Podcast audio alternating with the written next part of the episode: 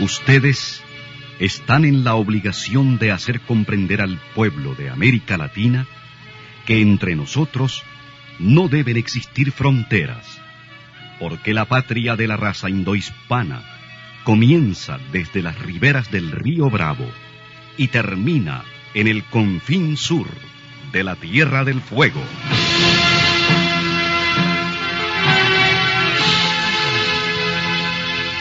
Sin fronteras. Un recorrido por los campos sin límites de la información, la música, la cultura, la economía y el deporte. Los hechos y los hombres que todos los días construyen un mundo sin fronteras.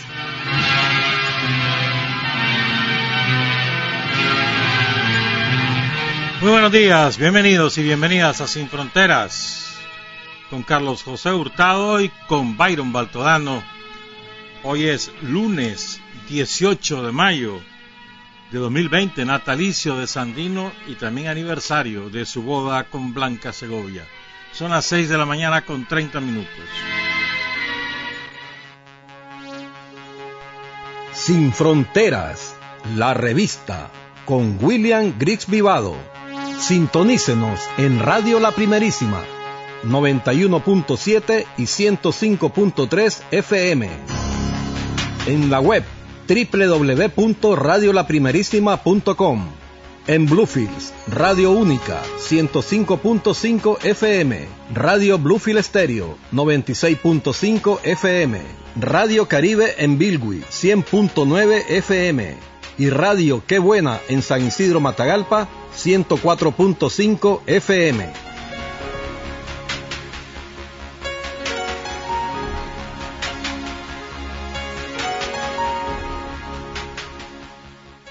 Hay hombres que luchan un día y son buenos.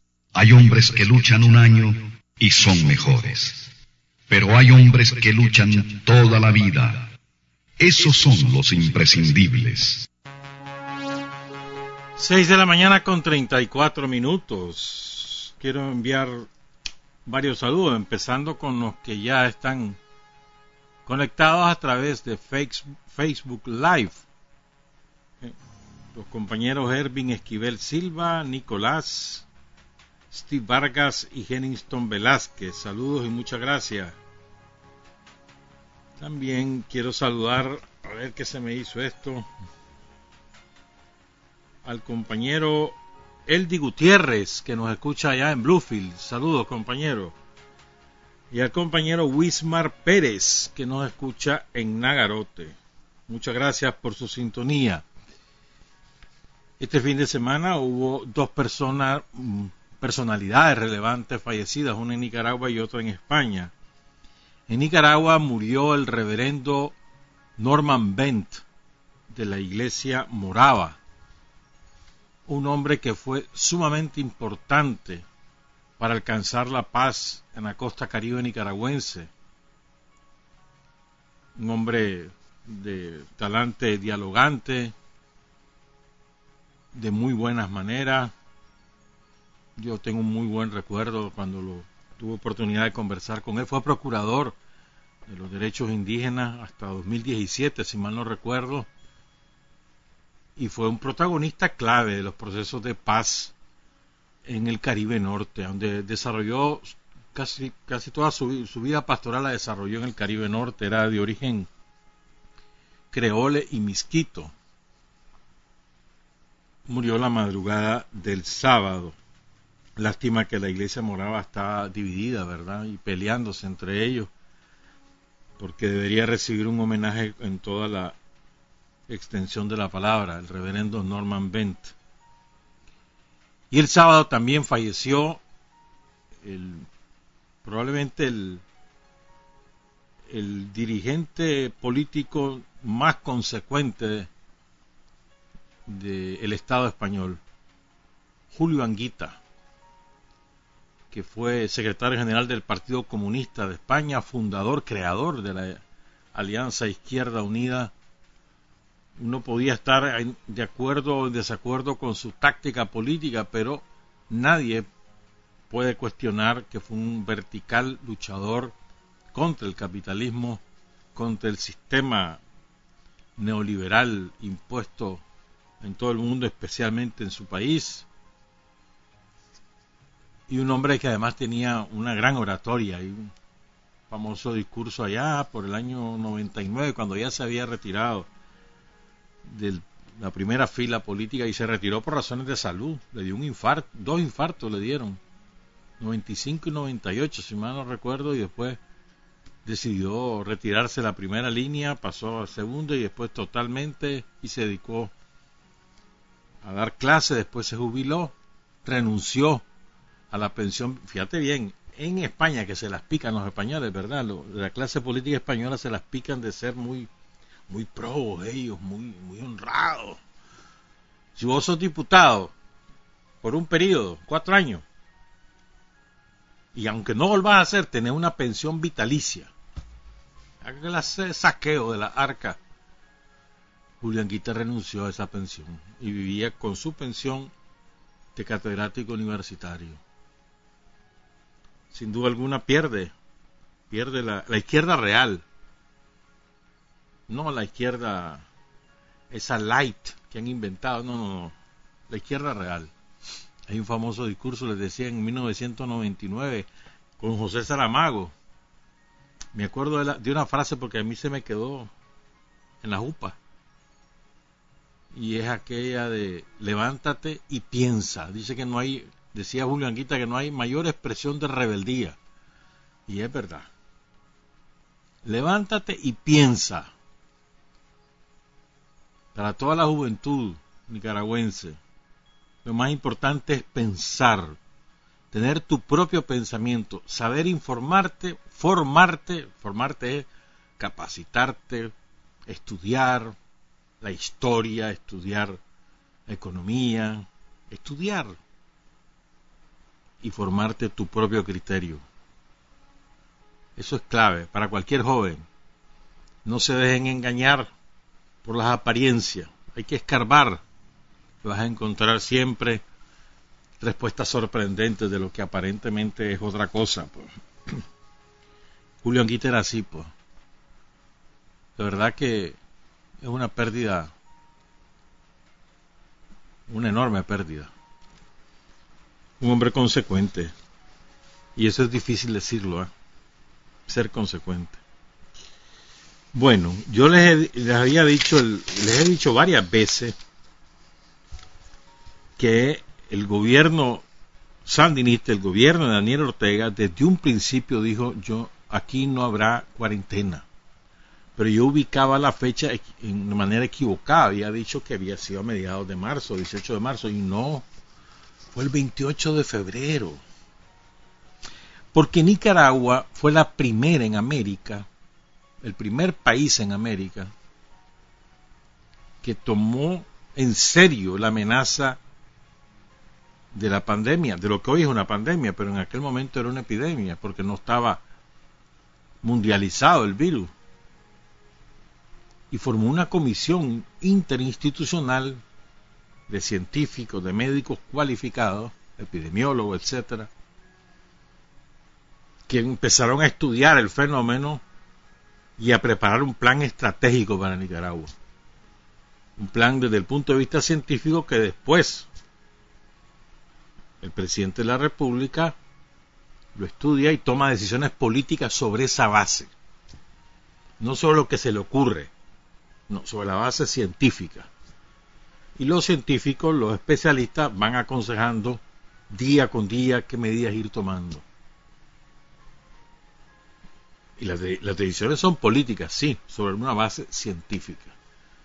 El 28 de febrero, la asesora del Ministerio de Salud para la Salud, perdón, la asesora de la Presidencia de la República para la Salud, la doctora Sonia Castro, leyó un breve comunicado firmado por la ministra de Salud, la doctora Carolina Dávila, en ese momento era la ministra, ya no es la ministra, también es asesora. Y el primer punto dice claramente, Nicaragua no ha establecido ni establecerá ningún tipo de cuarentena. Escuchemos a, la doctora Sonia Castro. Buenas tardes. Ministerio del Poder Ciudadano para la Salud, medidas frente al coronavirus. Nicaragua no ha, establecido ni establecerá ningún tipo de cuarentena. Dos, si se presentan casos con sintomatología respiratoria o con nexo epidemiológico, se ingresará a dicha persona a una unidad de salud para su estudio y seguimiento. Tres, si se presentan casos que den indicios y pruebas positivas para el coronavirus, se les ingresará a la unidad de salud establecida para su atención médica. Cuatro, a las personas provenientes de países con riesgo de transmisión establecida por la Organización Mundial de la Salud y sin sintomatología no tendrán ninguna restricción de su movilidad y desplazamiento en el país. 5. Continuaremos promoviendo las medidas preventivas en la población en general. Doctora Carolina Baila Murillo, ministra de Salud. Estamos claros. El primer punto, Nicaragua no ha establecido ni establecerá ningún tipo de cuarentena. 28 de febrero. En este momento se está realizando la cumbre mundial de la Organización Mundial de la Salud. Ya habló el presidente de China, ya habló el secretario general de Naciones Unidas, ya habló el secretario general de la OMS. Están hablando jefes de Estado o delegados de gobierno. Seguramente Nicaragua participará en esta cumbre que es vía telemática, es decir, una conferencia por videoconferencia. vamos a ver qué resulta de eso. Este, China prometió ayuda por dos mil millones de dólares una vez que concluya la emergencia sanitaria mundial y también demostró su acuerdo con una investigación imparcial e independiente bajo el paraguas de la OMS de, lo, de toda la evolución de la epidemia que supuestamente empezó supuestamente empezó en China. Sin embargo, por ejemplo, en el Estado español se sabe que después de, eh, de los Juegos Deportivos Militares que se realizaron en Wuhan, la ciudad epicentro de la epidemia al principio, llegaron con una rara gripe a, la, a su respectiva base militar. Lo mismo ocurrió en Estados Unidos, lo mismo ocurrió en Francia. O sea que esto viene, se regó mucho antes que pudiera darse la alerta. La alerta se dio diciembre. Bueno, esto es, vamos a ver qué resulta en la cumbre mundial de, de la OMS. Es muy importante. Sobre todo para, para fijar una posición común, ¿no? ¿Cómo está Centroamérica? Bueno, la situación más complicada, bueno, es que todos están, están complicados, todos. A ver, en El Salvador, Burroquele tuvo que aceptar aplicar el mismo procedimiento de Nicaragua, que es llevar los paquetes alimenticios a las casas de la gente que lo necesitan y no andar con unos con, con esos tumultos, porque resulta que él se las mandaba a los alcaldes, los alcaldes iban a repartirse, agrupaba a la gente, eran tumultos enormes. ¿Y cuál cuarentena? Pues? O no llegaba la ayuda, entonces ahora andan de casa en casa. Mismo procedimiento implementado por Nicaragua, no ahora, hace 13 años que el presidente Daniel Ortega ordenó entregar paquetes alimenticios a las personas que viven en una situación de emergencia social a las madres de héroes y mártires y a las personas con, discapacidad. Pero hace 13 años. Y este año han pasado haciéndolo. No ha habido semanas donde no haya repartición en cualquier departamento o en todos los departamentos. ¿Verdad? Pero eso no es apenas un parche, porque hay una una hambruna general en El Salvador. son impresionantes las imágenes, que las está, eh, no ha tenido más remedio, los grandes medios, de difundirlas, porque la, situación es de tal magnitud que si lo oculta queda en el ridículo. Pero además, Burroquele tiene un enfrentamiento ya total con la clase política, con los partidos políticos y con la clase empresarial. Eso tiene un final incierto, que es lo que va a ocurrir en El Salvador. Por sus pantalones decretó una prórroga del estado de emergencia, que según la constitución salvadoreña debe ser aprobado por el Parlamento, y según Shafiq Handal, uno de los dirigentes del FMLN, Shafiq Handal Jr., el fondo de la medida de Bukele es que no quiere que le supervisen el gasto de los 2.000, que son 3.000 casi ya millones de dólares en préstamos que están aprobados para El Salvador, aunque gran parte de ese dinero todavía no ha llegado. Entonces no quiere que lo supervisen. En estado de emergencia puede hacer lo que le dé la gana. Ese es el fondo del asunto. Pero eso es de un final, tiene un final abierto a saber en qué va a concluir. Hoy se reúne el Parlamento y a ver qué medidas toman. La, Fiscalía de, El Salvador decidió interponer un recurso en contra de la decisión de Burroquele ante el Tribunal Constitucional, que puede mandarlo a parar, y sigue ese enfrentamiento. Ah, pero Burroquele es demócrata. Sí. En Honduras la cosa es igual, de caótica, con la gente desesperada sin comida caótica. Por todos lados, sí. Y además Juan Orlando Hernández continúa con las acusaciones de narcotraficante en los juicios en, Estados Unidos. Y, y, hay un vacío de poder ahí, en Honduras. Sustituido simplemente por su, digamos, su subordinación incondicional a lo que le dice la embajada norteamericana. Por eso es que todavía Juan Orlando Hernández sigue siendo presidente de Honduras, porque hace lo que le dicen los gringos en todo el sentido de la palabra. Política interna, política exterior, lo que sea. Simplemente se le cuadra, obedece para evitar que lo corran y peor, que lo echen preso y se lo lleven a Estados Unidos, lo cual que me, me parece a mí que va a ser inevitable. Y aquí cuando deje la presidencia, ah, va a ir a parar a la cárcel gringa. Ahí va a ver. Luego está Guatemala. Yamatei, presidente de Guatemala, ordenó cierre total desde el viernes. Anoche hubo otra locución. Siguen apareciendo los casos y demás. No tiene control de la epidemia. Entonces ha preferido cerrar el país y lo mismo. Y el conflicto más grave que hay ahorita es el de los transportistas de carga, los traileros, los furgoneros que le llaman. La frontera con Peña Blanca, entre de Peña Blanca, perdón, de Nicaragua con Costa Rica o de Costa Rica con Nicaragua, está saturada de los furgoneros. Son kilómetros y kilómetros de furgones estacionados queriendo ingresar a Costa Rica. Pasan hasta siete días ahí para poder ingresar a Costa Rica y les dan tres días para poder atravesar el país. O sea, tienen que viajar todo el tiempo sin descanso. O sea, es que un furgón no puede ir a más, más allá de 60, no va. Y 60 en recta.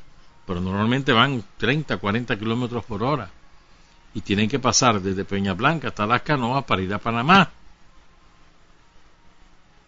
Entonces los furgoneros panameños decidieron cerrar la frontera de Panamá con Costa Rica, no permitir que ningún transportista costarricense cruce su país o que ningún transportista que lleva productos a Costa Rica cruce ese país. Y lo mismo están haciendo en Peña Blanca. Había un llamado que estaba haciendo un transportista el sábado de que los presidentes de Nicaragua, Honduras, El Salvador y Guatemala dejen pasar los furgones que de regreso con toda la mercadería a su bodega allá en México, en el sur de México. O sea, Costa Rica está entorpeciendo el tránsito de mercancía y eso puede provocar desabastecimiento no solamente en Costa Rica, sino también en Panamá. Y, también en el norte de Centroamérica, porque Costa Rica y Panamá en caso de Costa Rica producen muchas cosas que consumimos en el norte de Centroamérica, por ejemplo, todos los productos lácteos, para citarte un ejemplito ahí, de una empresa ahí, O de Panamá que vienen toda la mercadería importada de otros países fuera del continente. En el canal a las bodegas de, de Colón y ahí se transportan hacia toda Centroamérica, incluso al sur de México. Ese es un conflicto que va a saber cómo va a terminar, pues. Y, eh, y tienen como protagonistas a los furgoneros. Pero además el problema más importante de Costa Rica es económico. Tienen un cierre masivo de, pequeñas, medianas y ahora grandes empresas, como en El Salvador. En, El Salvador el viernes anunció la ADOC el cierre de su fábrica. La ADOC, y hay otra empresa, no me acuerdo ahorita el nombre, que también anunció el cierre de la fábrica. Dicen que Ilasal también va por ese camino. O sea, la industria salvadoreña está quebrando, la gran industria, no estoy hablando de la pequeña, la gran industria. Y lo mismo está ocurriendo en Costa Rica. O sea, la primera oleada de cierre fue de la pequeña y mediana empresa, de todo tipo. Ahora ya está llegando, la crisis está tocando las puertas de las grandes empresas. Por un lado, y por otro lado, el otro clavo que tienen los ticos es su deuda externa, que es enorme. Enorme. Y más con esta emergencia. De manera que el Fondo Monetario que aceptó prestarle 500 y pico millones de dólares, ya le dijo, mira, vas a tener que vender tus activos. ¿Cuáles son los activos de los ticos? Recope, que es la empresa que importa y distribuye petróleo, y el ICE principalmente, y los puertos, Puerto Limón, etcétera. Que los venda para pagarle a ellos. Eso le va a originar un conflicto social y político relevante si lo, si lo hacen. de manera que la situación es muy complicada en Costa Rica. Entonces, por eso es sorprendente que los ticos nos vengan a dar lecciones, los quieran dar lecciones de cómo hacer o dejar de hacer para enfrentar la epidemia. Que si ellos están en un clavo que no es jugando, por haber cerrado su economía y nos vienen a decir cómo tenemos que hacer nosotros. Entonces, todos estos países que te quieren decir lo que tenés que hacer son exactamente lo contrario de un ejemplo. O sea, Vietnam sí podría decirnos, vení, ve, mirá Nicaragua, vos debes, ah, Vietnam, que ya, ya lleva 30 días Vietnam sin, que sin presentar un solo caso positivo del, del COVID y además, durante toda la epidemia, pese a que Vietnam tiene frontera con China, Vietnam ningún muerto. Ah, Vietnam sí. Taiwán, que ha sido exitoso, no nos dice nada, más bien nos ayuda. Y ha sido exitosa toda su lucha. Probablemente el más exitoso es Vietnam, después está Taiwán, Singapur. Japón lo ha hecho bastante bien, pero todos ellos no nos dicen nada y estos babosos que tienen quebrado a sus países no quieren decir qué hacer. El peor caso es Estados Unidos. Lleva 91 mil muertos. Más de millón y medio de casos positivos. Y no quiere decir qué es lo que, cómo hacer y dejar de hacer. Cuando tiene a toda su clase política volándole riata a Trump y toda su gente por el manejo de la epidemia. Obama volvió a volar riate este fin de semana. Todo el mundo está en contra de, bueno, todo el mundo no, tiene a un gran sector de los científicos norteamericanos y de la clase política norteamericana contra Trump y viene Trump nos dice que es lo que tenemos que hacer. Es absurdo, ¿no? ¿Por qué razón lo hacen todos esto? Los alfiles, los peones de, del imperialismo y el propio imperialismo por una razón política. Ellos no pueden permitir que Nicaragua tenga el éxito que efectivamente tiene porque da mal ejemplo. gobierno soberano, toma políticas soberanas, su economía resiste el embate. No, hombre, espérate, y, y además el pueblo está tranquilo. No, espérate No podemos permitir esto. Hay que volarle riata, hay que buscar cómo desestabilizarlo. Esa es la lógica. Y para eso tienen a sus sicarios aquí, sus asalariados, que se encargan de, sembrar pánico, de sembrar pánico, de sembrar pánico. Entonces por eso es que yo creo que cada vez va siendo una, una real posibilidad que en estas circunstancias que está Centroamérica, la crisis en el mundo, si esto continúa deteriorándose, pues hombre, lo más sensato que va a tener que hacer la Asamblea Nacional es hacer una reforma para que las elecciones se posterguen uno o dos años más. El país no va a poder hacer las elecciones. Así como van las cosas, pues. Ahora, nosotros vamos a tener que recurrir a prestar reales, es lógico. No vamos a poder enfrentar esta crisis con nuestros propios recursos. Vamos a tener que buscar reales. Ya, ya el Banco Centroamericano nos ofreció, el BID también. Vamos a tener que buscar reales, pues, es lógico. Distintas fuentes de financiamiento para poder enfrentar con éxito no solo la epidemia como tal, sino sus consecuencias. ¿Por qué consecuencias, por ejemplo? La economía no se ha cerrado, pero hay una, una evidente disminución de la actividad económica, sobre todo la actividad comercial. Y si a esto le suma lo que pasó en abril de 2018 con el embate de las vidas del somocismo, entonces las cosas se complican. Con toda probabilidad vamos a tener que ir a buscar reales. Préstame para esto, préstame para esto y préstame para esto. Con toda probabilidad. Y hay que tomar medidas, es lógico para poder sortear con éxito el pico de la crisis y volver a relanzar la economía. Estamos en problemas, es lógico. ¿Qué tal que esto se hubiera cerrado? O sea que, gracias a Daniel, hermano, que este país siguió funcionando. Si no, estaríamos en la perra calle, ¿oíste? En la perra calle de verdad. Aquí habría una hambruna generalizada. 70% de los nicaragüenses viven de, de, los ingresos que generan ellos mismos. No hay salario de por medio. ¿Qué hubiera pasado con la siembra ahorita que comienzan las lluvias? Aquí hubiéramos estado, de verdad, menos mal que Daniel es el presidente de este país. Qué desgracia la que nos hubiera pasado. Pero aún con toda la, la sabiduría con la cual se ha dirigido toda la emergencia sanitaria, digo, el impacto está. A ver, en Estados Unidos, ¿cuántos nicaragüenses no perdió su trabajo? En España, la segunda fuente de remesa, en Costa Rica, la segunda fuente, España la tercera. ¿Cuántas nicaragüenses no perdieron su trabajo?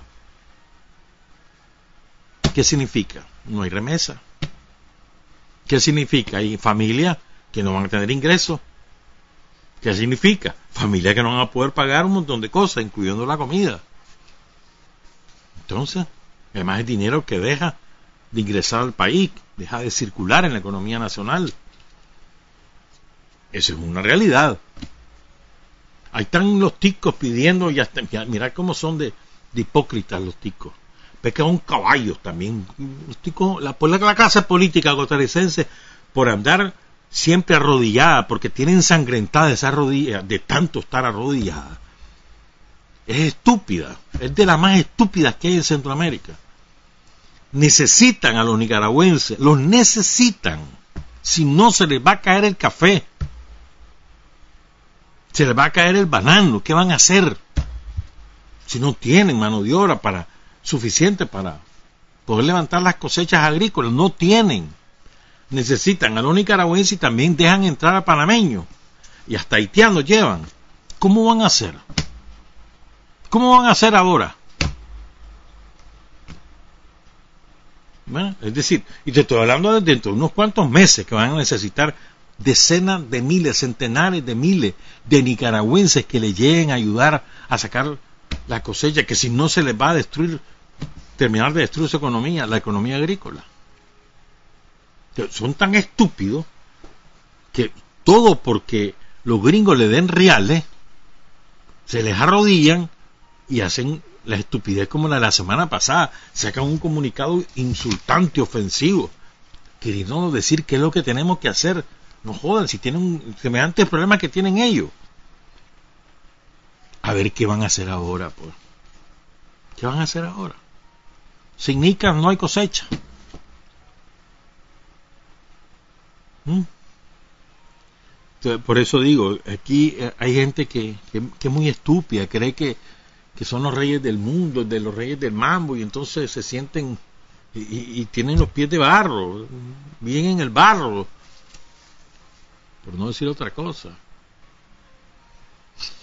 Incluso los salvadoreños van a tener problemas en su economía, pero bueno, ya sea en su economía agrícola, porque también muchos nicaragüenses van a Salvador, sobre todo para el corte de, para la zafra azucarera. Si somos una economía sumamente interdependiente en Centroamérica, no podemos andarnos peleando entre nosotros, no nos combina ninguno. Lo más sensato es cada quien que se ocupe de lo suyo, no te metas conmigo, yo no me meto con vos y trabajemos en lo que nos conviene, ya está, esa es la lógica. No te metas conmigo, yo no me voy a meter con vos, vos de hacer lo que te dé la gana, yo hago lo que me dé la gana y busquemos cómo tener negocio entre nosotros, no, no, no nos peleemos por otras razones. Ese lógica elemental, es, sensatez. Porque somos economías interdependientes, sumamente. El comercio interregional es, es el primero en cualquiera de nosotros, de los cuatro, de los seis países centroamericanos, y después va el comercio con Estados Unidos, pero primero entre nosotros. Y es lo lógico, si somos parcelitas, mismo, el mismo centroamericano. Ojalá que le llegue la sensatez, pero es la, arrogancia, la prepotencia, pero sobre todo el servilismo de los ticos, de la clase política costarricense, porque el tico promedio no es como esa clase política, así no son los ticos. Pero esa clase política es asquerosa, es nauseabunda, es vomitiva, da asco, da asco cómo se comporta. Cuando regresemos vamos a hablar de Sandino y de, y desde otra perspectiva, no solamente de la perspectiva política. Son las 7 de la mañana con 4 minutos. Para decir la verdad hay cinco dificultades. Tener el coraje para comunicarla, la inteligencia para reconocerla, el arte para convertirla en arma, la capacidad para seleccionar a aquellos en cuyas manos será útil y la habilidad para propagarla. Está usted sintonizando Sin Fronteras. Siete de la mañana con siete minutos. Un saludo al embajador de Nicaragua en Bruselas, en, ante la Unión Europea, Lautaro Sandino. Saludos, Lautaro, gracias por escuchar. A Verónica Moreno, a Kenny Woods, allá en Pearl Lagoon, la tierra propiedad, sea, ¿me entiendes? Del cacique Noel Campbell. Y un saludo también y muchas gracias a Félix Rondón. Dice el compañero Félix Rondón que este dice exactamente. Saludo revolucionario desde Venezuela. La comunicación popular se suma a su programa Sin Frontera. Félix Rondón, Radio Estrella 98.7 en Venezuela. Qué niveles. Muchas gracias, Félix. Y muchas gracias a todos y a todas. Hablemos de Sandino. Y la, oye, es un natalicio, hermano. 1895. Al año 2020. O sea, ese hombre tendría 125 años. ¿Mm? Y Sandino, un día como hoy, pero en 1927, se casó. O sea, toma la decisión de enfrentarse a los Yankees el 4 de mayo. Unos días antes había derrotado a los conservadores en Huaco y le había salvado la vida al traidor José María Moncada. Y el 18 de mayo, cuando ya está en San Rafael, porque él se va para San Rafael con sus hombres, solo 30. Y en San Rafael, el día de su cumpleaños, aprovecha para casarse. Les vamos a contar cómo fue esa boda, pero contada por el propio Sandino. Dice, cuenta Sandino. Ya conocía yo a Blanca Arauz, telegrafista del pueblo de San Rafael del Norte. Era una chica muy simpática de 19 años de edad. El frío de los llanos de Yucapuca es casi polar. Después de los tres referidos combates en ese lugar, me vi obligado por el frío a desocupar las posesiones de Yucapuca, reconcentrando mis fuerzas en San Rafael del Norte. Desde allí desplegué nuevas actividades. Teníamos restablecida la comunicación telegráfica de los dos departamentos, a excepción de la propia ciudad de Jinotega. En casa de Blanca me hospedaba con mi estado mayor. Allí mismo estaba instalada la oficina telegráfica. Largas horas del día y hasta de la noche permanecía yo frente a la mesa en que trabajaba Blanca, mis conversaciones eran muchas por telégrafo con las diferentes partes de los departamentos mencionados. Así me enamoré de Blanca y fue mi novia. Blanca ya sabía de mi llegada y no quiso estar en la mesa del telégrafo. En su lugar trabajaba un hermano suyo que también es telegrafista. Entregué mi caballo a un asistente y pasé sin ayudantes a la sala, creyendo encontrar en ella a Blanca no estaba Blanca, y salió a recibirme Lucila, una de sus hermanas. A ella misma le pregunté por Blanca. Me contestó que pasara al corredor a aceptar una cena que Blanca me preparaba. La primera palabra de Blanca al verme fue un beso, diciéndome que Lucila había ofrecido a la Virgen de Mayo una misa de tropa el día que yo llegara sin novedad. Expresé a Blanca mi gratitud por los buenos sentimientos de Lucila y le ofrecí que para el segundo día, a las ocho de la mañana, estaría mi ejército listo para ir, ir, al templo a oír la misa ofrecida por ellas. Enviamos a exponerle nuestro propósito al cura del pueblo, y él aceptó gustoso celebrar la misa. El cura era un caballero de veintidós años de edad. Los gastos de la misa se hicieron por mi cuenta y el segundo día, a la hora fijada, mi ejército oía misa respetuosamente. Durante la ceremonia de la misa hubo salvas de fusilería y ametralladoras. La misa estuvo regia. Yo estuve a oírla. El día siguiente celebrada la misa, ordené ciertas movilizaciones y permanecí en la población como en tiempos de paz.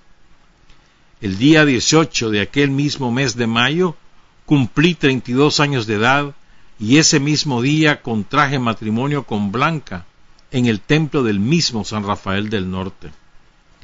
A las dos de la mañana del 18 de mayo me dirigí al templo con Blanca y los padrinos, en medio de un acompañamiento familiar.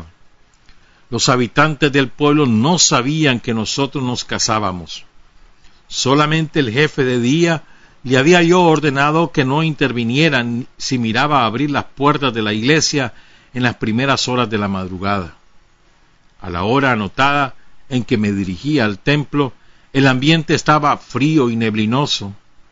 Cuando entramos a la iglesia, la encontramos profusamente iluminada. Respiré el olor del incienso y de los lirios que ardían. El olor de las flores que adornaban el templo y los perfumes diferentes que llenaban el aire me trajeron el recuerdo de los días de mi infancia. El cura me invitó a la confesión. Me confesé. Lo hice sinceramente. Los padrinos y nosotros nos postramos de rodillas ante el altar. Blanca vestía con traje y velo blancos y corona de azahares. Yo tenía mis armas al cinto mi vestido era uniforme de montar, tela de gabardina color café y botas altas de color oscuro. Seis de mis ayudantes me acompañaban en la iglesia. Salimos del templo y en la calle me sentía nuevo. Me parecía que iba caminando sobre el aire. Al pie del atrio de la iglesia había diez bestias ensilladas. eran del jefe de día y sus ayudantes. En la esquina de una calle ya había muchos muchachos de mi ejército felicitándonos en nuestra pasada. Cuando entrábamos a casa de Blanca, se escucharon en todo el pueblo disparos de fusilería, pistolas y ametralladoras. Nadie me había pedido el consentimiento para ello, pero comprendí que era entusiasmo de mis muchachos y no podía decir nada. Por todas las calles se escuchaban entusiastas vivas y desde ese momento nos llegaron muchas felicitaciones. No participé en mi matrimonio con anterioridad al público porque quisimos que fuera un acto de absoluta intimidad. Dos días después de nuestro matrimonio, el 20 de mayo, abandoné a mi esposa y me interné en la selva de las Segovias, desde donde he permanecido defendiendo el honor de mi patria. Este es el relato de Sandino sobre su boda el 18 de mayo de 1927 con Blanca Raus, heroína nacional. En, el siguiente pasaje que les voy a leer, vamos a hablar un poquito de Blanca. Pero ahora yo quiero dejarles este, el corrido de Nicaragua, que lo canta Oscar Chávez, que lo compuso Oscar Chávez, el mexicano que murió la semana antepasada. Extraordinario cantante mexicano, cantautor, luchador, un hombre consecuente también. Escuchemos este corrido de Nicaragua.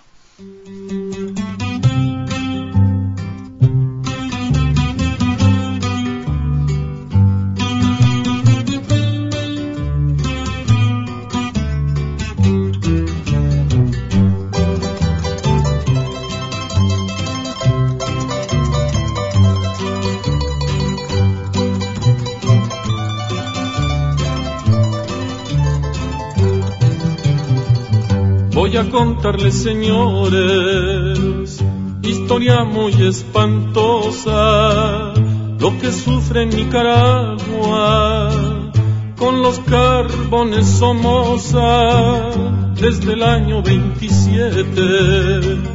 Ambiciones sin distingos hicieron a Nicaragua intervenida de gringos, traidores nicaragüenses entregaron su destino, pero surgió un defensor, Augusto César Sandino. Nunca pudieron con él, marines bien equipados, peleando contra Sandino, siempre fueron derrotados. Luego vino la traición Somoza fue el asesino, agarrando muy confiado al héroe César Sandino. Los Somoza uno por uno, del gringo han sido los siervos, sacándole a Nicaragua los ojos como los cuervos, pero con la ayuda gringa que a Somoza está apoyando corazones contra tanques al pueblo van desangrando. A ese pueblo de valientes les deseamos una cosa, pa' que viva Nicaragua, que se mueran los Somoza.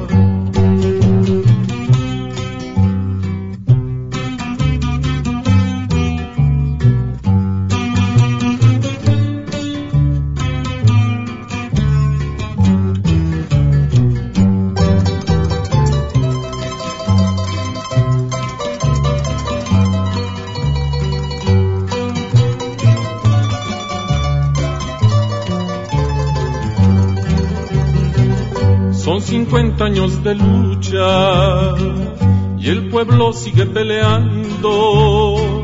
La caída de Somoza ya casi se está logrando. Unos valientes tomaron el Palacio Nacional. Impusieron condiciones, Somoza quedó muy mal. El pueblo nunca desmaya toda la gente se alista en frente de oposición y en el frente sandinista.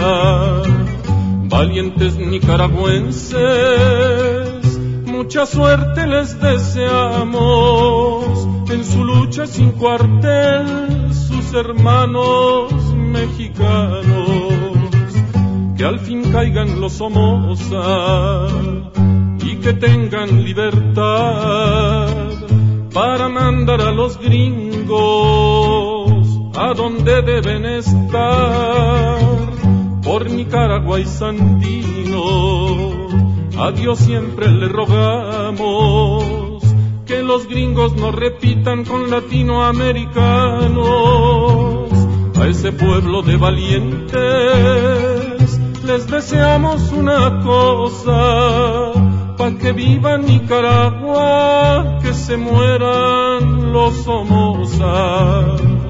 Ya con esta me despido de gente que tanto estimo y que viva Nicaragua y la sangre de Sandino. Preciosa canción de Oscar Chávez, el insigne cantautor mexicano fallecido hace 10 días, víctima de la COVID, del COVID-19. Esa canción fue hecha en el 78, final del 78. Oscar Chávez fue un, un hombre muy solidario con la lucha del pueblo nicaragüense. Fíjense, ahora les quiero contar un poco cómo era Sandino de acuerdo a la descripción que hace el periodista vasco. El libro está a la venta aquí en la primerísima, de parte de Aldo Díaz Lacayo. Saludos a Aldo. Entonces, eh, tiene un apellido, como decía Sandino, innombrable. Sandino así lo dijo. Aquí vengan a llevar a ser periodista que, cuyo apellido dice no lo puedo pronunciar, algo así dijo Sandino. Es que es verdad, mano. Ese es el apellido de este hombre, Ramón de Belausteguigoitia. Entonces él escribe un libro que son sus conversaciones durante dos semanas con Sandino en su campamento. Y lo hizo por, por acápite. Entonces yo quiero leerle trozos de distintos acápites, pero primero empezando por la descripción que hace de Sandino. Luego vamos a hablar un poco de la concepción espiritual de Sandino. Recuerden que Sandino, además de ser un un jefe militar y un jefe político también era un líder espiritual de su tropa. Y por eso es que logra tal ascendencia en la tropa en, su ejército.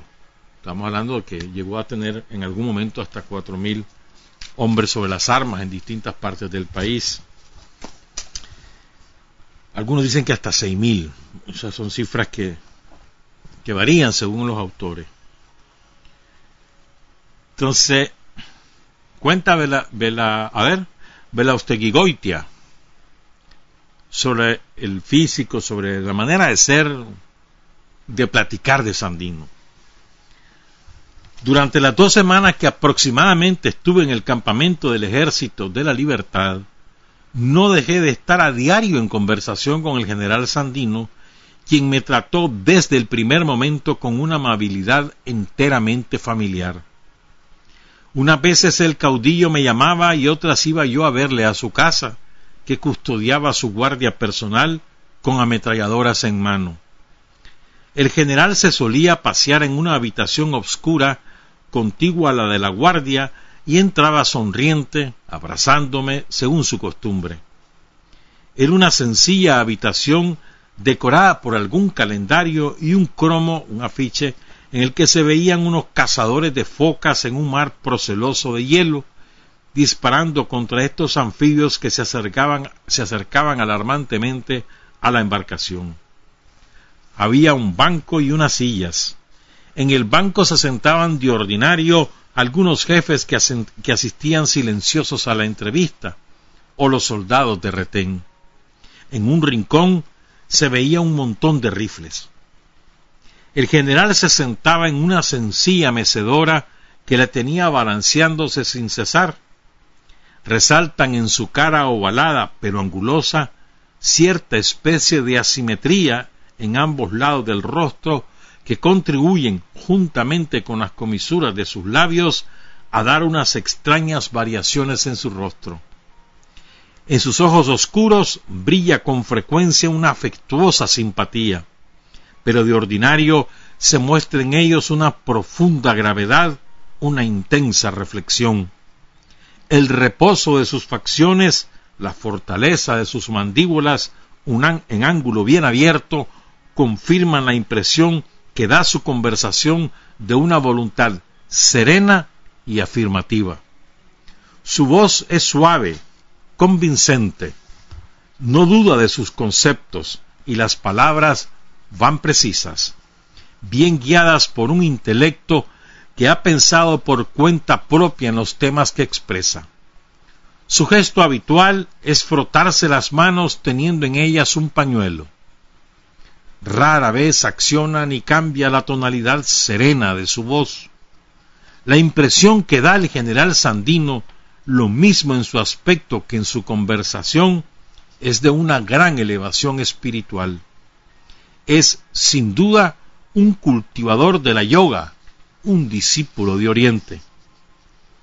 La dicción clara y precisa del general, del sentido didáctico que da sus explicaciones, hasta el corte de su mano, que se mueve incesantemente y que muestra unos dedos cortos y firmes, nos muestran en el general no el hombre de fantasía, sino de un pensamiento inquieto y profundo en quien bulle el eterno deseo de saber.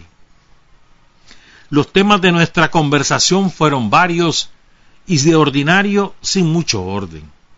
Yo he procurado recogerlo en distintas materias, pero guardando desde luego una absoluta realidad en los conceptos y en las frases, a fin de que el lector pueda penetrar en la psicología de este extraordinario paladín de la libertad, quien ha, quien ha tenido, quien ha sido tenido por muchos como un hombre vulgar y sin instrucción, quizás también como el Pancho Villa de la rebelión nicaragüense. Pero esto es absolutamente falso.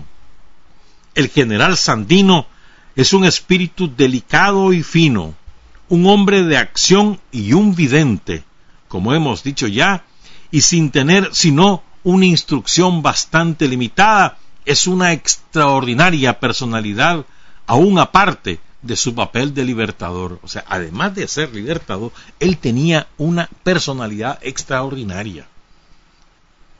O sea, y esto explica, o sea, es que él era, tenía un magnetismo natural y eso era lo que prendía, más su discurso, su oratoria y su ejemplo, lo que prendía en el campesinado, en las tropas que conformaran su ejército. Esto es muy importante, o sea, su personalidad misma, olvídate que era el jefe libertador, no, su personalidad misma atraía. Es lo que te, te dice el periodista vasco. Entonces ahora vamos al tema espiritual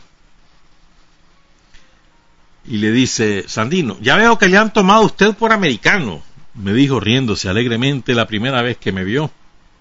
Sí, general, le dije, pero ya se convencieron bien pronto y no pasó nada.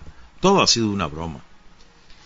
Luego de habernos sentado y mientras el general inicia su habitual balanceo en la silla mecedora, le digo, me interesa sobre todo en este movimiento su aspecto espiritual más que el episódico y militar yo veo que hay en usted una gran fe y yo no sé si un sentido religioso. Entiendo que todos los movimientos que han dejado huella en la historia han tenido una gran fe religiosa o civil. El liberalismo de los pueblos anglosajones, unido a sus principios religiosos, me parece más profundo y definitivo que el de la Revolución Francesa. Y le pregunta el periodista vasco a Sandino, ¿Tiene usted alguna religión? Oigan la respuesta de Sandino. La pregunta es si él tiene alguna religión. Y Sandino responde, no. Las religiones son cosas del pasado. Nosotros nos guiamos por la razón. Lo que necesitan nuestros indios es instrucción y cultura para conocerse, respetarse y amarse. Yo, dice el periodista, sin darme por vencido, le insisto, ¿no cree usted en la supervivencia de la conciencia? Dice Sandino, de la conciencia. Sí, de la personalidad. Dice Sandino, sí, del espíritu, claro está. El espíritu supervive. La vida no muere nunca. Puede suponerse desde el principio la existencia de una gran voluntad. Le dice el periodista, todo es una cuestión de palabras. Para mí esto es la religión, la trascendencia de la vida. Y dice Sandino, como le digo, la gran fuerza primera, esa voluntad es el amor. Puede usted llamarle Jehová, Dios, Alá, Creador. Y después de explicar, según su fe teosófica, el valor de los espíritus guías de la humanidad, entre los cuales coloca a Adán, Moisés, Jesús, Bolívar, mientras su palabra expresa una convicción profunda y sus ojos opacos se animan, continúa. Sí, cada uno cumple su destino. Yo tengo la convicción de que mis soldados y yo cumplimos con el que se nos ha señalado. Aquí nos ha reunido esa voluntad suprema para conseguir la libertad de Nicaragua. ¿Cree usted en el destino, en la fatalidad? Pues no, no he de creer. Cada uno de nosotros realiza lo que tiene que hacer en este mundo. ¿Y cómo entiende usted, general, esa fuerza primera que mueve las cosas? ¿Como una fuerza consciente o un inconsciente? Como una fuerza consciente, dice Sandino. En un principio era el amor. Ese amor crea, evoluciona, pero todo es eterno. Y nosotros tendemos a que la vida sea no un momento pasajero, sino una eternidad a través de las múltiples facetas de lo transitorio. General, insisto en este punto, porque creo que toda gran obra solo se ha hecho a base de una gran fe, que yo llamo religiosa y ustedes le llaman con otras palabras, pero que no es sino el empujón de un mundo espiritual. He apercibido en su ejército esa compenetración, esa espiritualidad. Sandino dice, sí, eso es todo. Estamos compenetrados en nuestro papel. Todos somos hermanos. Recuerdo, dice el periodista, haberle hecho referencia en algún momento al sentido histórico de Napoleón y Bolívar. Oigan esta respuesta, es genial. genial lo que dice Sandino. Dice Sandino. Ah, Napoleón. Fue una inmensa fuerza, pero no hubo en él más que egoísmo. Muchas veces he empezado a leer su vida y he tirado el libro. En cambio, la vida de Bolívar siempre me ha emocionado y me ha hecho llorar. Después, dice el periodista, como el general hiciera referencia a las fuerzas espirituales que obran en la conducta de los hombres, le pregunto, ¿cree usted, general, en fuerzas de esa naturaleza que obran en los hombres sin la acción de la palabra? Dice Sandino, completamente. Yo mismo lo he experimentado no una, sino muchas veces. En varias ocasiones he sentido una especie de trepidación mental, palpitaciones, algo extraño dentro de mí. Una vez soñaba que se acercaban las tropas enemigas y que venía con ellos un tal Pompilio, que había estado antes conmigo. Me levanté inmediatamente y di la voz de alarma, poniendo a todos en plan de defensa. Dos horas después, todavía sin amanecer, los americanos estaban allí, iniciando el combate. Hay una parte de nuestro organismo, le dice el periodista, donde existe el órgano del presentimiento. Y dice Sandino, yo se lo diré, añade el general, y tomando mi cabeza me señala la nuca. ¿No lo cree usted? O sea, que está aquí. Yo, el periodista dice, yo no niego ninguna clase de posibilidad de esa naturaleza. Y desde luego creo que usted puede tener un sistema nervioso especial, una gran potencia espiritual. Lo veo en su ejército. Y recuerdo haber leído en una carta escrita por su hermano Sócrates y que me había enseñado don Gregorio, su padre, que Augusto tenía un enorme receptáculo telepático. y en otra carta que había visto en sueños a su padre y a su madre y sentía que debían estar muy inquietos. Y añado, he visto a los, en los soldados un sentido espiritual admirable. Hablando con muchos de ellos, les he oído decir que la justicia estaba con ellos y que por eso vencían siendo tan inferiores. ¿Cómo ha conseguido, general, inculcarles estos principios? Dice Sandino, hablándoles muchas veces sobre los ideales de la justicia, y sobre nuestro destino, inculcándoles la idea de que todos somos hermanos, sobre todo cuando el cuerpo desfallece es cuando he procurado elevar su espíritu. A veces hasta los más valientes decaen. Es necesario conocerlos, seleccionarlos y alejar el temor, haciéndoles ver que la muerte es un ligero dolor, un tránsito. ¿Por compenetración? le pregunta el periodista. Sí, estamos compenetrados de nuestra misión y por eso mis ideas y hasta mi voz puede ir a ellos más directamente. El magnetismo de un pensamiento se transmite. Las ondas fluyen y son copadas por aquellos que están dispuestos a entenderlas. En los combates con el sistema nervioso en tensión, una voz con sentido magnético tiene una enorme resonancia. También los espíritus combaten encarnados y sin encarnar. Entonces es la parte espiritual, sobre la cual Sandino habla con el periodista. Ah, la que se me hizo, lo tengo que leer, número no, no me lo aprendí. Belausteguigoitia. ¿Mm? Ahora, después aborda temas sociales. habíamos visto al general Sandino mientras cabalgaba con algunos oficiales haciendo una inspección de las tropas y me dijo, ya ve usted, nosotros no somos militares, somos del pueblo, somos ciudadanos armados. Esta es una frase bellísima, famosísima. Esta frase se hizo muy, muy, muy conocida antes del triunfo de la revolución. Nos, ya ve usted, nosotros no somos militares, somos del pueblo, somos ciudadanos armados. Es una cosa de una profundidad, hermano. Sigo.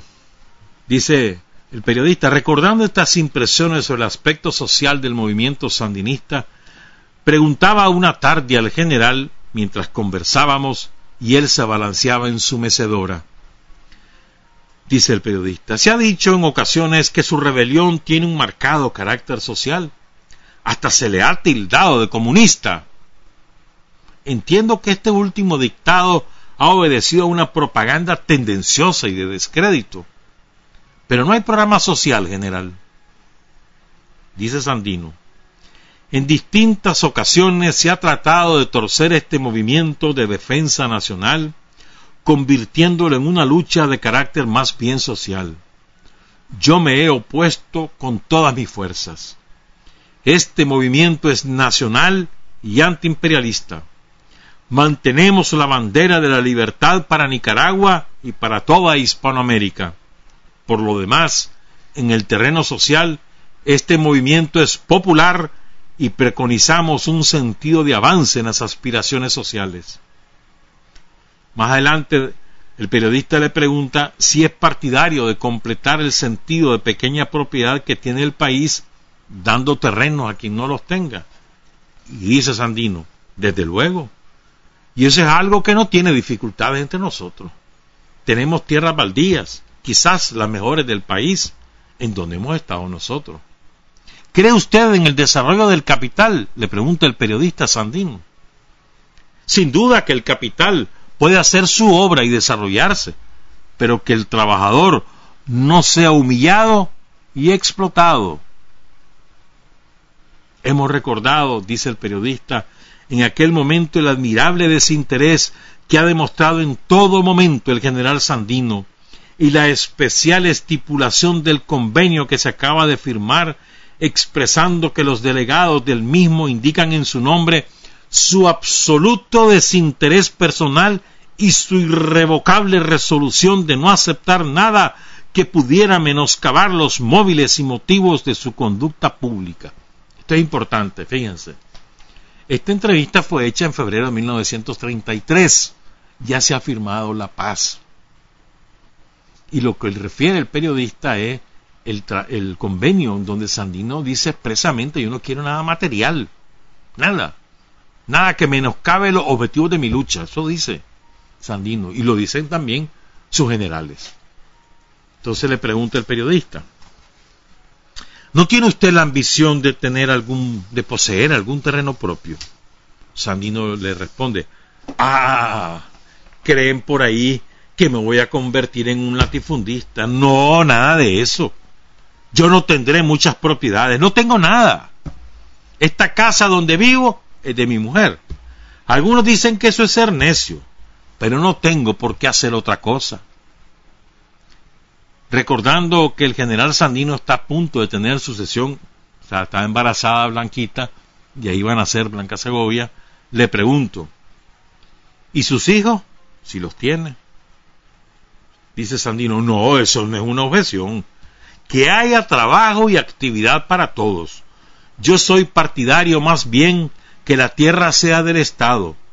En este caso particular de nuestra colonización en el río Coco, me inclino por un régimen de cooperativas, pero eso tendremos que irlo estudiando más despacio. General, ¿a usted le gusta mucho la naturaleza? Sí. ¿Más que la ciudad? Sí.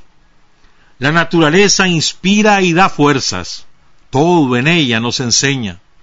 La ciudad nos desgasta y nos empequeñece. Pero el campo no para encerrarse egoístamente en él, sino para marchar a la ciudad y mejorarla. La vista de las plantas, de los árboles, los pájaros con sus costumbres, su vida, son una continua enseñanza. ¿Tuvo usted, general, durante la lucha la intuición de la victoria moral definitiva? Dice el general, no. Yo creí, al meterme en esta empresa, que no saldría nunca de ella sino muerto. Consideré que eso era necesario para la libertad de Nicaragua y para levantar la bandera de la dignidad de nuestros países indohispanos. Yo recuerdo haber oído expresar sentimientos parecidos entre sus tropas, dice el periodista, a quienes había oído decir antes morir que humillarnos. O decían también la tropa de Sandino, no nos hubiéramos retirado sin que se fueran los machos, los yanquis. Le pregunta el periodista Sandino, oigan esto, ¿fue su esposa un obstáculo o un estímulo para la lucha? Y dice Sandino, fue un estímulo. Al llegar aquí, San Rafael, después de iniciada la lucha, la conocí. Intimé con ella. Sus ideas y las mías eran iguales. Estábamos identificados. Cinco años estuve separado. Luego ella pudo entrar en la montaña. Mi esposa nunca ha cejado en su espíritu. Le preguntan, ¿cree usted en la transformación de las sociedades por la presión del Estado o por la reforma del individuo? Y dice Sandino, por la reforma interior.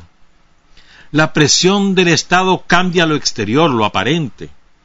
Nosotros opinamos que cada uno dé lo que tenga, que cada hombre sea hermano y no lobo. Lo demás es una presión mecánica exterior y superficial. Naturalmente que el Estado tiene que tener su intervención. Le preguntan a Sandino, ¿qué significado, o perdón, qué significan los colores de su bandera? Sandino responde, no se nos olvide esto, el rojo, libertad. El negro, luto. Y la calavera, que no cejaremos hasta morir. Yo pregunto al general, ¿este movimiento puede tener alguna conexión con los ideales de una Hispanoamérica unida? Dice Sandino, sí. El gran sueño de Bolívar está todavía en perspectiva. Los grandes ideales, las ideas todas, tienen sus etapas de concepción y perfeccionamiento hasta su realización.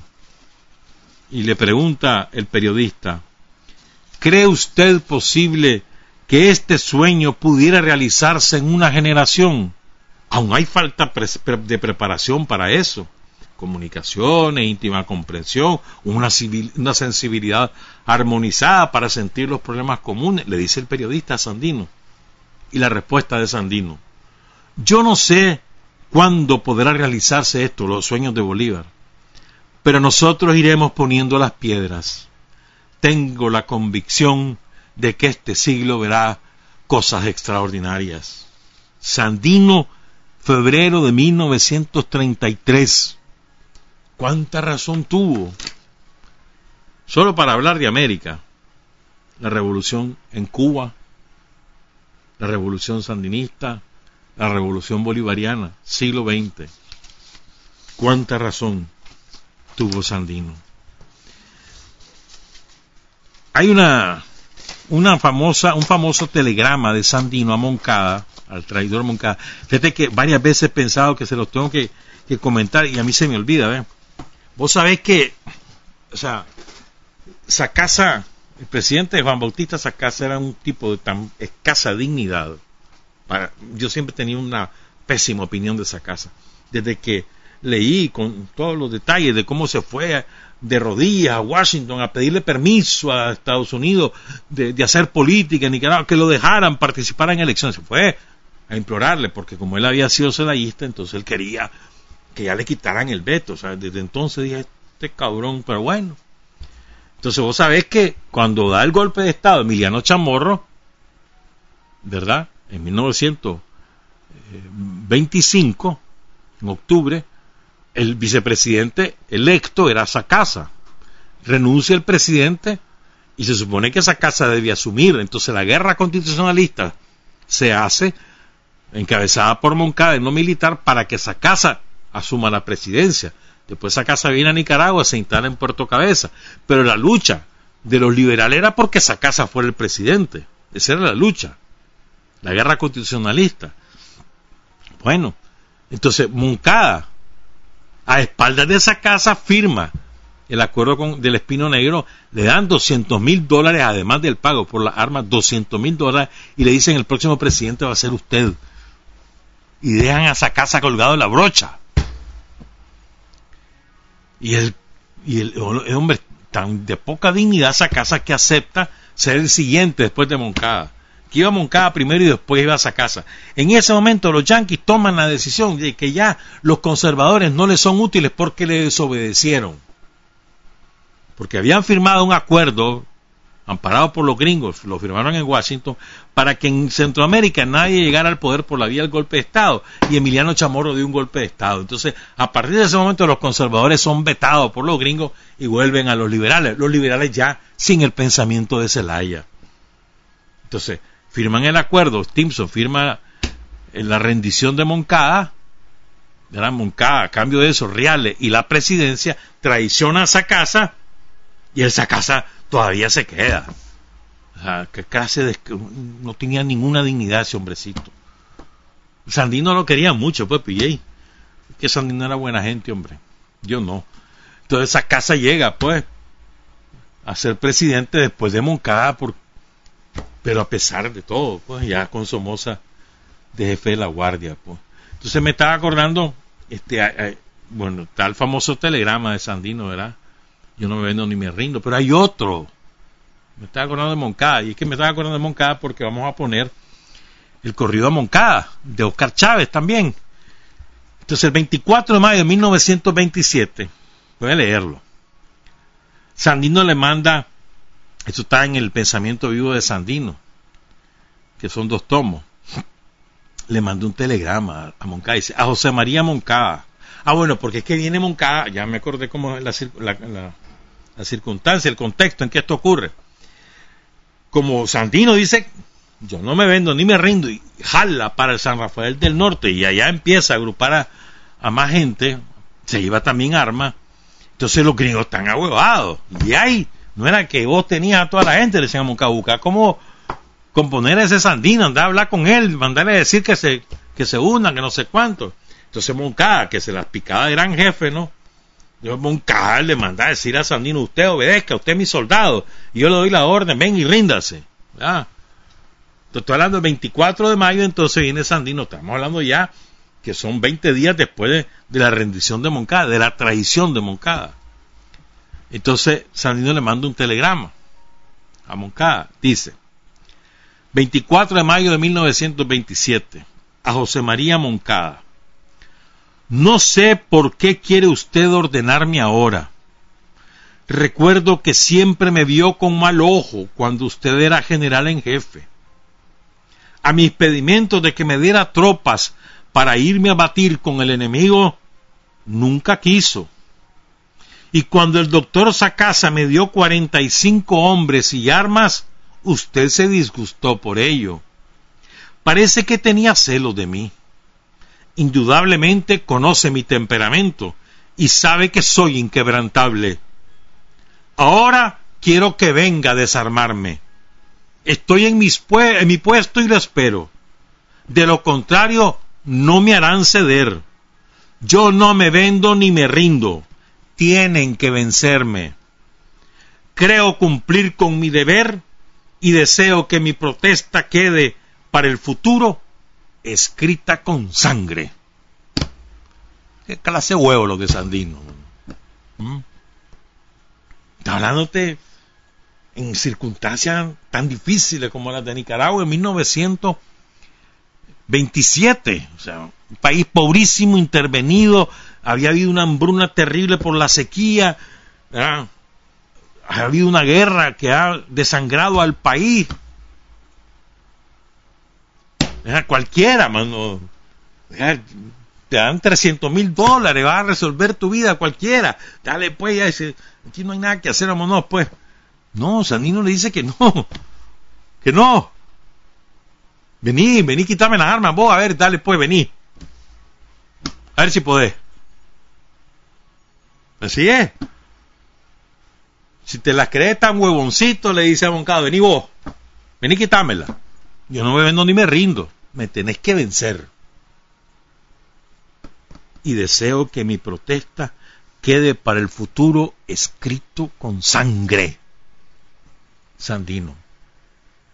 Nos despedimos con Oscar Chávez, el insigne cantautor mexicano y el corrido a Moncada. Trabajar, avanzar, combatir, vencer, patria y libertad.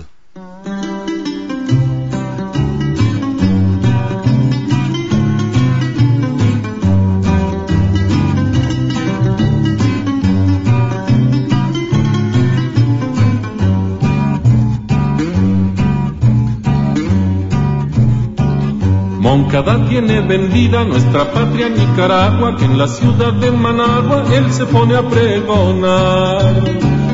Que tenía que entregar a todos los segovianos que con machos y aeroplanos ha tratado de humillar. El plazo ya se ha vencido y no han podido desarmar a estos cuatro segovianos que se han venido a juntar. Hemos logrado matar moncadistas por partidas y nosotros aún seguimos encantados de la vida. Todos los planes pautados se los rompimos toditos, chalequeamos a traguitos y eso no parece nada. Al desgracia de Moncada no le valen panzonadas y lo que puede pasar lo vamos a chalequear.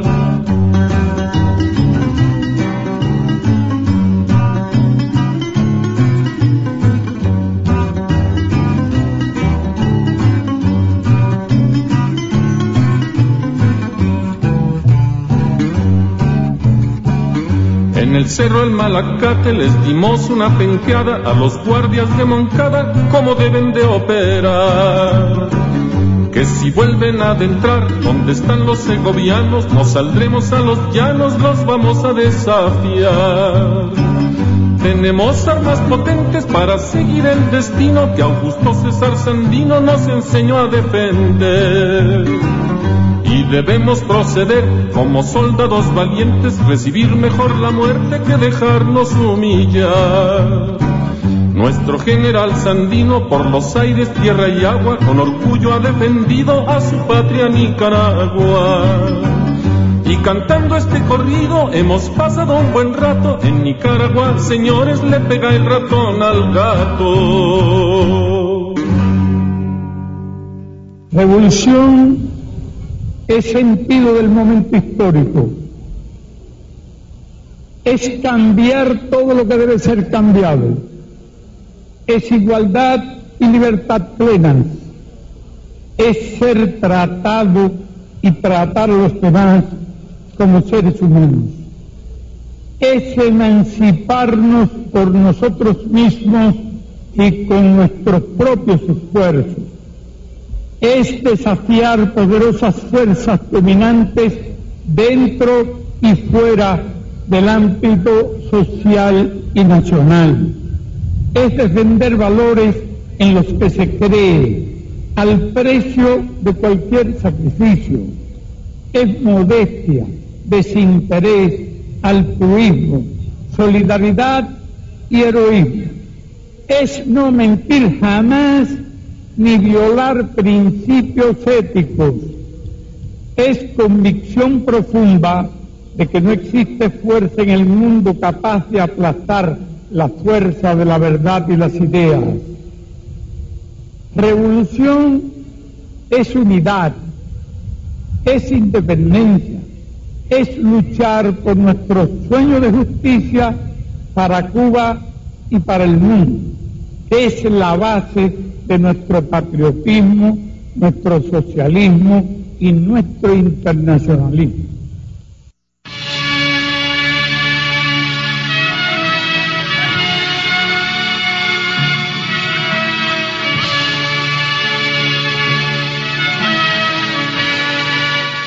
Hasta aquí, usted y nosotros hemos recorrido el mundo sin fronteras los hechos que los hombres producen transformando su realidad.